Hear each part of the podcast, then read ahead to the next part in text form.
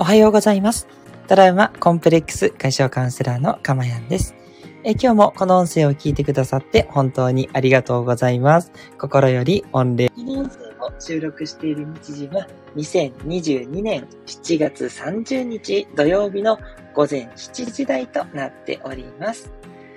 はい。ということでね、皆さん一週間お疲れ様でございました。の方も多いですかね。はい。そして土日もお仕事される方、土日もね、え家族のために頑張る主婦の皆さん、本当に皆さんお疲れ様です。ね。えー、7月もね、なんか、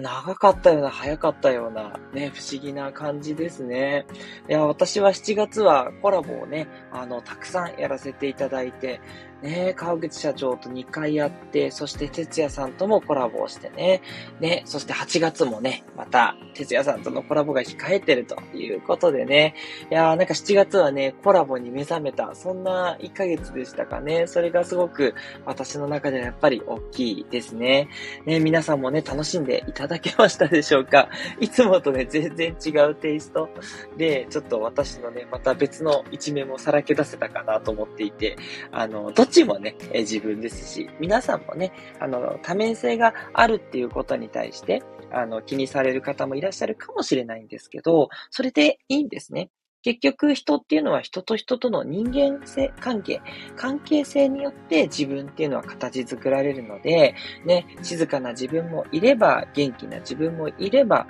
いろんなね、自分がいると思うんですね。そう。そのいろんな自分をね、楽しんでいきつつ、どれか一つにね、定めるっていう必要はないと思っているんで、えー、私もスタンド FM で、こんなにね、いろんな、えー、キャラクターが出るとは思わなかったんですけど、やっぱり面白い化学反応だなと。川口社長と話してる自分と、哲也さんと話してる自分ってまた全然違うし、で、こうして一人でね、えー、常に皆さんに語りかけてるような、その自分もまたちょっとキャラクターが違うんで、面白いなぁと思ってね、やっていました。はい。い なのでね、皆さんもね、いろんなね、え自分を見つけていく。それもね、一つの幸せかななんていうふうに思ったりしてます。皆さんの7月はいかがでしたでしょうか？ね、そして8月、いよいよね、夏本番来ますね。ね、コロナのね、感染者が増えてるとはいえですね、今年はイベントが結構復活して、やります !3 年ぶりにみたいなね、そういうものも多かったりしますから、ね、ぜひね、あの、感染対策に気をつけて、ただ、え夏をもっと楽しめる、で、そんな、えー、素敵な夏が戻ってきたんじゃないかな、というふうに思ってます。はい、えー、この音声ではですね、私の癒しの声を聞いていただく今の幸せと、それから一つテーマに沿ってお話をしていきますので、そのテーマについてあなたが知って、自然に、えー、自分の生活に取り込んでいくことで、未来、英語、幸せになっていく。そんなプログラムとなっております。ですのでですね、えー、よかったらですね、毎日聞いていただいて、で、あの、忙しい方はまとめてでも、あと、あの、全部アーカイブに残してますんで、アーカイブをね、倍速とかで聞いていただくっていうのもいいんじゃないかなって思ってます。ぜひね、えー、お好きなようにしていただきたいんですけれども、やっぱ一つだけね、お願いできることとしたら、やっぱり心をね、えー、少しずつ、えー、良くしていく、そういうね、お話をしていますので、こなかなかね、一朝一夕には難しいですよ。すぐに変えていくっていうのは難しいので、ちょっとずつ焦らずに時間をかけて変えていく。だけど、ゆっくりでも変えていこうって変えていけば絶対変わっていくんで、そこだけは保証しますので、はい、諦めずにですね、ちょっとずつ変えていく。そのためにね、私の音声を活用してくださったら嬉しいなというふうに思っています。で、普段はね、あんまり宣伝とかはないんですけど、あのー、えー、ブログとかですね、ちょっとした記事っていうのも少し書いてます。ね、これからますますね、ちょっと増やしていきたいなと思ってるんですが、そういったのもありますのでね、まあ、よかったらね、そっちも見ていただいて、で、当然のことながらね、あの、いろいろなね、え、プレゼントとかもあったりしますので、そのあたりはですね、ホームページの方見ていただけるといいんじゃないかなというふうに思います。えそれでは今日のテーマに入っていきましょう。今日のテーマは、執着について考える。になります。はい。皆さんどうですか？執着ありますかね？えっ、と、私はね、結構いっぱいあるんですよ。そう。だからね、なんだろうな、まあ、美味しいものが食べたいとか、あと、なんだろうな、寝る前はどうしてもなんか楽しいことをしたいっていう、そういう執着とか、あと、こうしなければならないとかね、そういうちょっとやっぱ硬いところがまだまだありますね。なんだろう、まあ一番自分のそのトラウマとなっていた、こう人からいじめられていたって言ったところから、こう人の顔色を伺って、人とこう輪を持つ、その人の機嫌を損なわないようにするっていうところの意識は凄まじいものがありますね。だ自分勝手な人っていうのがやっぱり未だにまだまだきつくて、で、私も自分勝手だと思ったらもうしんどいんですよね。そういう自分がもう許せない。うん。なんで人のこと気遣えないんだみたいなね。そう。ちょっと行き過ぎちゃうんですよ。もちろん、人のことを気遣うっていうのはすごく大切なことですけども、それを人に強要するっていうのは違うし、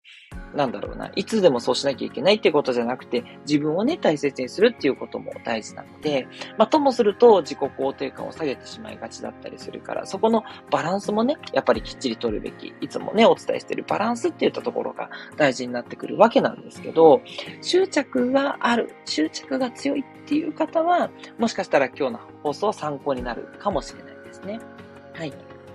で、執着のまずいいところなんですけど、いいところは、やっぱり自分の好みがそれだってことですよね。私は食べるのも好きだし、で、こう人とのね、こう輪をね、保つっていうのが、まあ、いいか悪いか別としてすごくそこを意識するから、なんだろう、みんなでいる場に司会をしたりとか、そこで、えー、采配を振るったりとかね、そういうのがやっぱ得意なんですよね。いろんな人の皆さんの状況を見ながら、うまくね、回していくっていったところが好きですので、やっぱそういったところに私を置いていただくといいんじゃないかな。そういうとこで使ってもらえればと思うんですね。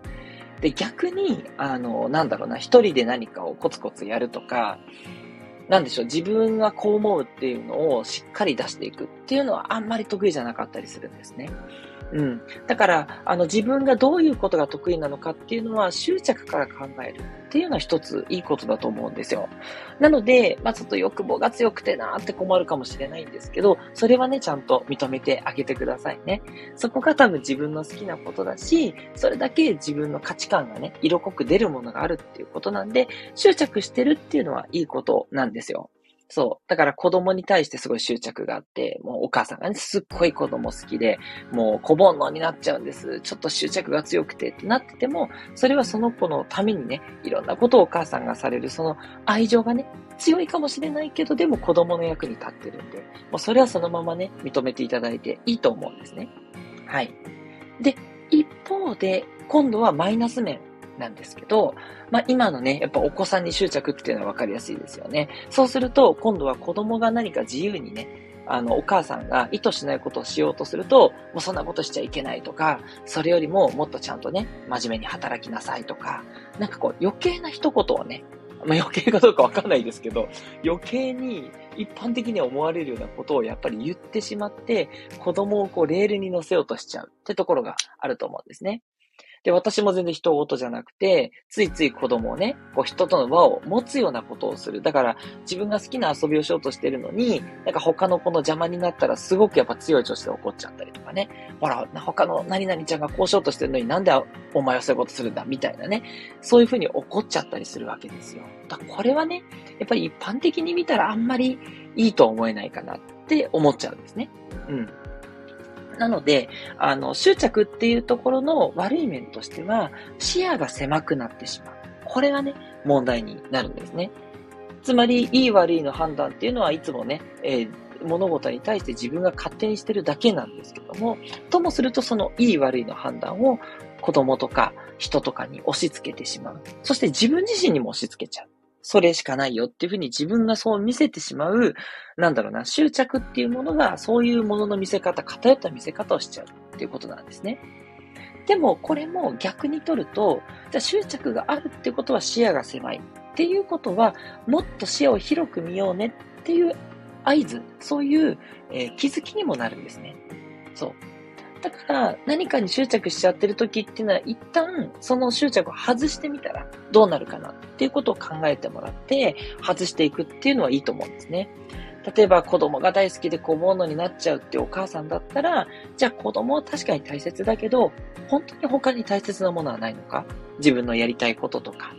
旦那様とか、ご両親とか、ね、いろんな大切なものがある中での子供っていうのは一つなので、そういうふうに捉えていくと、もし子供がね、独立するってなっても、そこでこう、寂しい気持ちはあるんだけども、なんかそこまで執着せずに、それはそれで認めてあげて、自分は自分のやりたいこと、他のこともやろうと。もちろん子供のことは気にかけるんだけども、子供が独立していくっていうことをきちんと心から応援できるようになると思うんですね。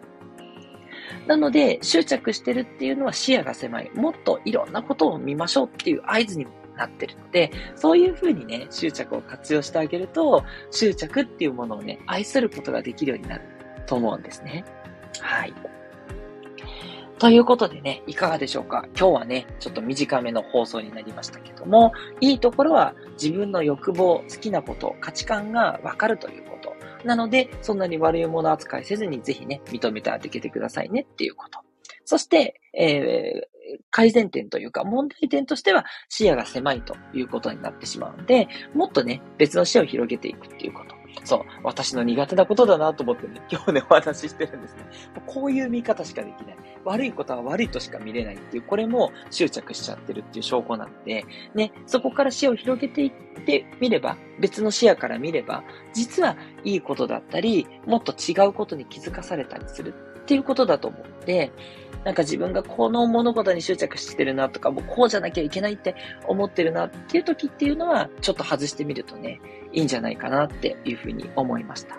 はい。まあこれ何でもね、使えますよね。まあ例えば食べなきゃいけない。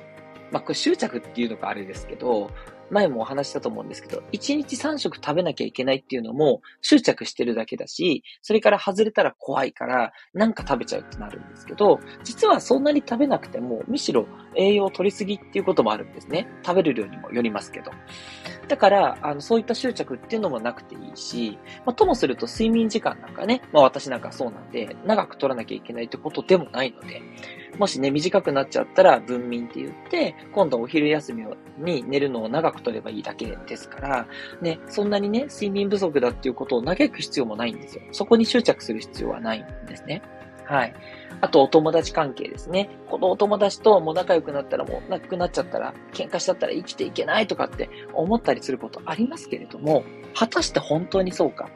自分を支えてくれてる存在って本当にその友達だけなのかと。ね。思い返したらもっといろんなね、支え、ご家族だったり、他のご友人だったり、他のグループだったり、いろいろあったりするはずなので、そのことをうまくいかなくなったっていうことだけに取られる必要はね、元彼とか元カノに取られる必要もあるのかって言ったら、もっといい人が見つかるっていうことはあるわけだね。うん。もちろんその元彼とか元カノと別れたことをしっかりとね、えー、悲しいとか悔しいって、それをね、しっかり感じるっていうことはいいと思うんですけど、そこにずっと執着してて本当にいいのか？それは自分自身に問いかけながら、そこの執着は外していっていいよと。もっとね、視野を広く見て別の人を探していこうっていうことになるわけですよね。はい。ということでね、ちょっと今日は一般論的な感じですけど、執着っていうものに対して肯定的なね、イメージを持っていただきたいなと思ってお話をしてみました。いかがでしたでしょうか？ではね、えー、あ、今日の内容ね、いいなと思った方は、いいねを押していただいて、そしてね、え、チャンネル登録ですとか、あとレターですね、えー、匿名でも記名でも構いません。お悩み事とかあればね、どうぞご相談ください。すべてのね、レターに対してご回答をさせていただいておりますし、あの、この放送をもってね、えっ、ー、と、OK であればお話をさせていただいて回答に返させていただくっていうこともありますので、皆さんのね、お悩みがそのままね、えー、この電波に乗るじゃないですね。なんだろう。インターネットの波に乗せることができますので、どうぞね、ご相談、えー、ウェルカムでお待ちしております。さて、皆さんからのメッセージ読んでいきましょう。えー、哲也さんありがとうございます。ね、コラボの方また改めてね、ご紹介いたしますが、ね、ぜひぜひ、えー、素敵な方ですので、哲也さんの放送もね、聞いてみてください。えー、哲也さん、これは泣き笑いのマークですかね、いただいていて。執着、必要な場面としんどい場面があると思います。そうなんですよね。はい。あの、まさにおっしゃる通りで、しんどくなったら、ちょっと一旦ね、視野が狭くなってないかなとか、本当にこれ必要なのかなっていうふうにね、考えてみていただけるといいと思います。かまやさんのライブ配信聞こうっていうのも執着なのかもしれませんね。あ、その執着プラスなんで、はい。ずっと執着しといてください。全然 OK です。あ、今日も聞き逃しちゃった。明日こそはってね。この執着はね、手放さなくて大丈夫です。あ、ただね、あの、ライブでね、聞きたいのになかなか聞けなくてっていうお声を最近よく聞いてて、本当に嬉しいんですけれども、皆さんね、本当お忙しい生活されてると思うんで、全然アーカイブで大丈夫ですからね。そう、私あの、ライブで聞いてくれないと嫌だなんていうこと全くないですから、むしろ皆さんのお役に立てること、もうそれだけが、あの、自分の生きがいなので、で、ともすれば一旦ね、あ、もういいかなと思って聞かない時期があってもよくて、で、またね、そうすると、私が言うのもなんですけど、また心が荒れちゃうことってあるかもしれないんですよ。ね、放送聞いてないとね。なので、またね、心が荒れちゃったなと思ったらね、ぜひね、この素敵なね、こう理想的な優しい人がいっぱいいる、この幸せになれる場所にぜひ戻ってきていただいて、また聞いてくださったらもうそれだけで私は嬉しいんですね。はい。なんでね、過去に常連になっていて、去っていた方っていうのはいっぱいいるんですけど、全然なんとも思ってないです。うん。またね、聞いてくれたら嬉しいし、アーカイブでもいいし、ね、ライブだけっていう、あ、デラビでちょこっとだけね、挨拶して抜けてくっていうんでも全然いいし、内容はもういいよっていう人もね、いると思うんで、うん、うまくね、自分の生活に活かすっていう視点でね、この私の放送を活用していただければと思います。そういう意味では執着を外していただいてもいいかもしれないですね。うん、哲也さんありがとうございます。え執着を愛する、没頭を楽しめる心持ちなのかもっていうことでおっしゃる通りですね。そういうね、あの、執着いいですよね。没頭につながるようなことね。もう私はこれがないと生きていけないんですっていうのが、もうそこにどっぷりとね、深く使ってね、もうマニアックになっていく。そういう執着がすごくいいですよね。うん。ありがとうございます。そして、え、レイさん、いただきました。ありがとうございます。色とりライフチャンネルのレイさんですね。最近ね、あのー、少し来ていただいてますよね。ありがとうございます。おはようございます。えは、えー、太陽膜としていただきました。ね、関西での方ということなんでね、あ、ちょっと、これ後で聞いてみようかな。私も登録したいと思います。色とりライフチャンネル、ありがとうございます。はい。ということで、いかがでしょうか？今日はね、どうぞ皆さんの一日が素敵なものになりますように、心から私の念を送っておきます。今日も素敵な一日になりますように。執着じゃないですよ。いい気でございますね。みんなでね、波動を高めて、ね、素敵な日々にもっともっとしていきましょう。本当にありがとうございます。トラウマコンプレックス解消カウンセラーのかまやんでした。ではまたお会いしましょう。